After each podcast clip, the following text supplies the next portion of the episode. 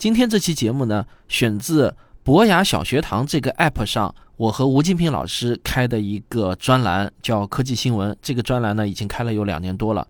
我和吴金平老师每个月都会在这个专栏中发五期节目，也欢迎大家去收听。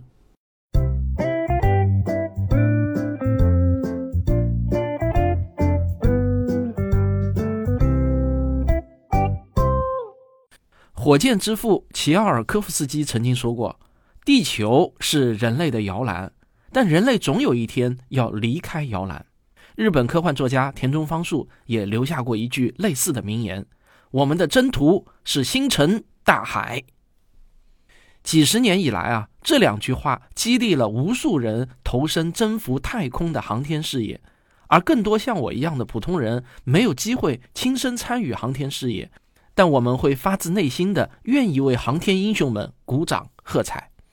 北京时间四月二十日晚上九点三十三分左右，在万众瞩目中，美国太空探索公司的星舰发射升空，就好像是一幢四十层高的摩天大楼拔地而起，一飞冲天，场面极其震撼。四分多钟后，这只有史以来最庞大的脱离地表的人造物体。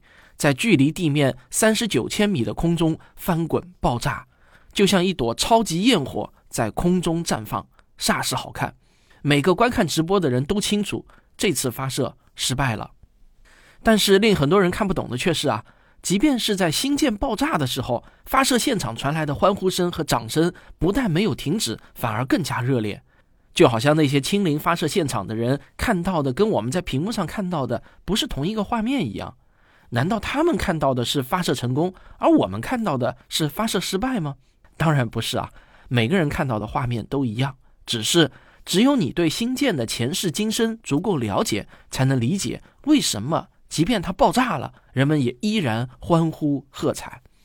因为只有星舰才是真正意义上人类离开摇篮的太空飞船，而它的第一次试飞已经取得了好几项重要的成功。就好像一个射击运动员拿到了一把新的枪，他不会期望第一枪就可以正中靶心，第一枪只要不脱靶，那就是成功啊。而这次星舰发射，就好像第一枪就打了个五环，成绩已经相当不错了。你可能会有些奇怪啊，人类不是早在一九六九年就登月成功了吗？你怎么却说星舰才是人类离开摇篮的太空飞船？五十多年前的阿波罗号登月飞船难道不算吗？因为啊，在我看来。阿波罗飞船只是一次举国之力的华丽表演，就好像一个奥运冠军经过十多年的艰苦训练，再加上远高于常人的天赋，他终于跳过了九米宽的一座断崖。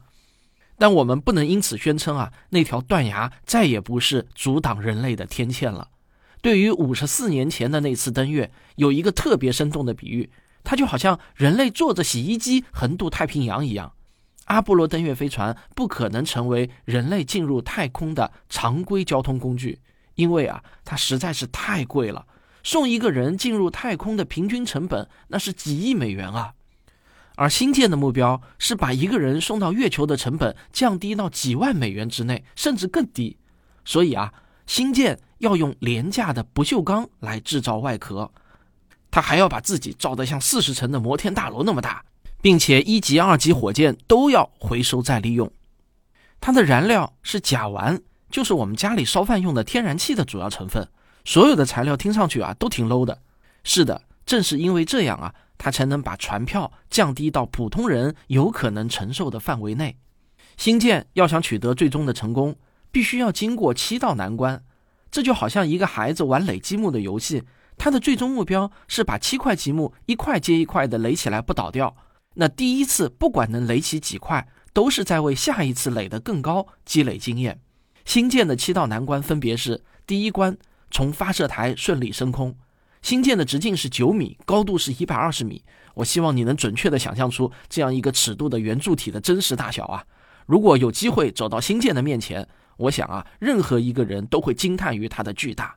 要将如此巨大的一幢摩天大楼般的火箭推离地面。这本身就是一个奇迹。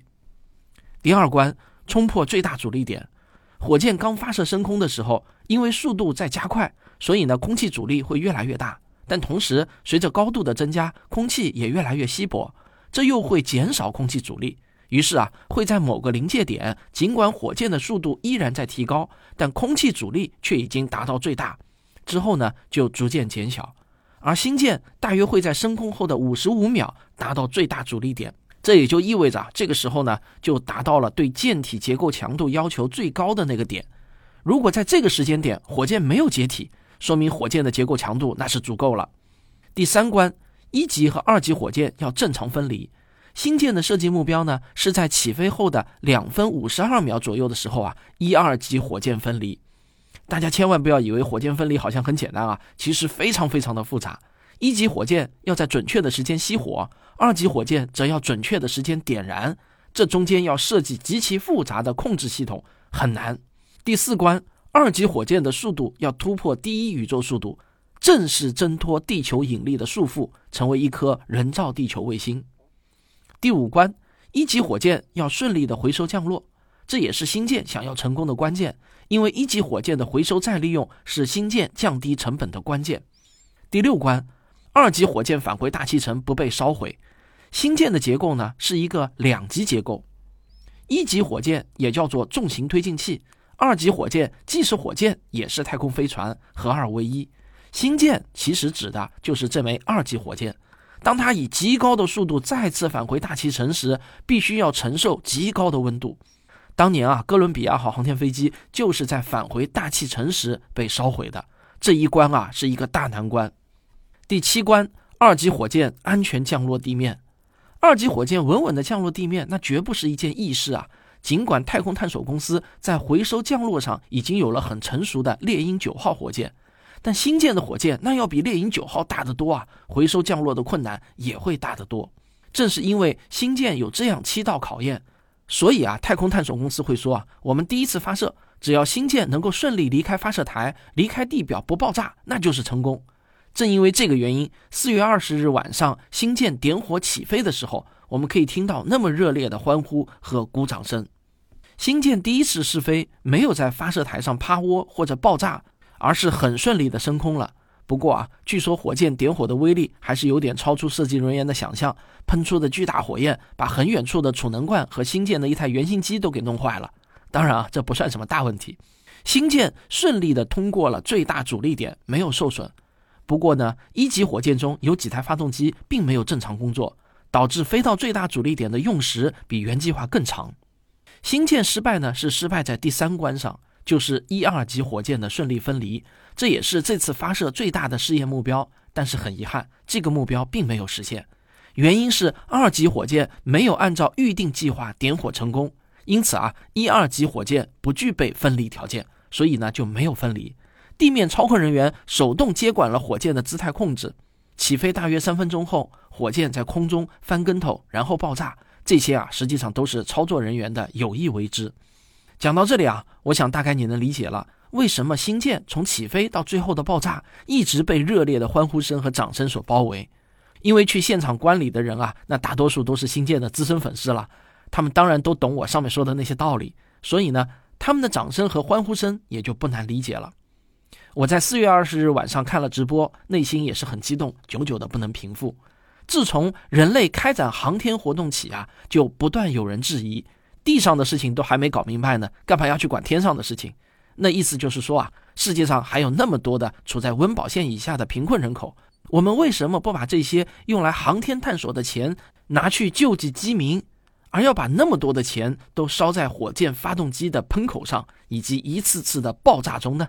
对于这个问题啊，几十年来，包括美国宇航局局长在内的众多科学家都给出过精彩的回答。这些回答当然很好。足以说明人类的航天探索活动对现实的意义，但我想说的是啊，即便没有任何现实意义，人类也不会停止征服太空的壮举，因为啊，有无数人的内心都把飞出地球看得比救济一万个饥民更重要。或许呢，人类之所以会产生这样的想法，那是因为我们可能原本就来自太空，我们的基因中已经被写入了回家的片段。或许在我们的有生之年，又将经历第二次大航海时代，而这次的目标是月球和火星，离开地球摇篮，冲向浩瀚的宇宙，或许就是人类在遵从内心的召唤。好了，这就是本期的科技新闻，那我们下期再见。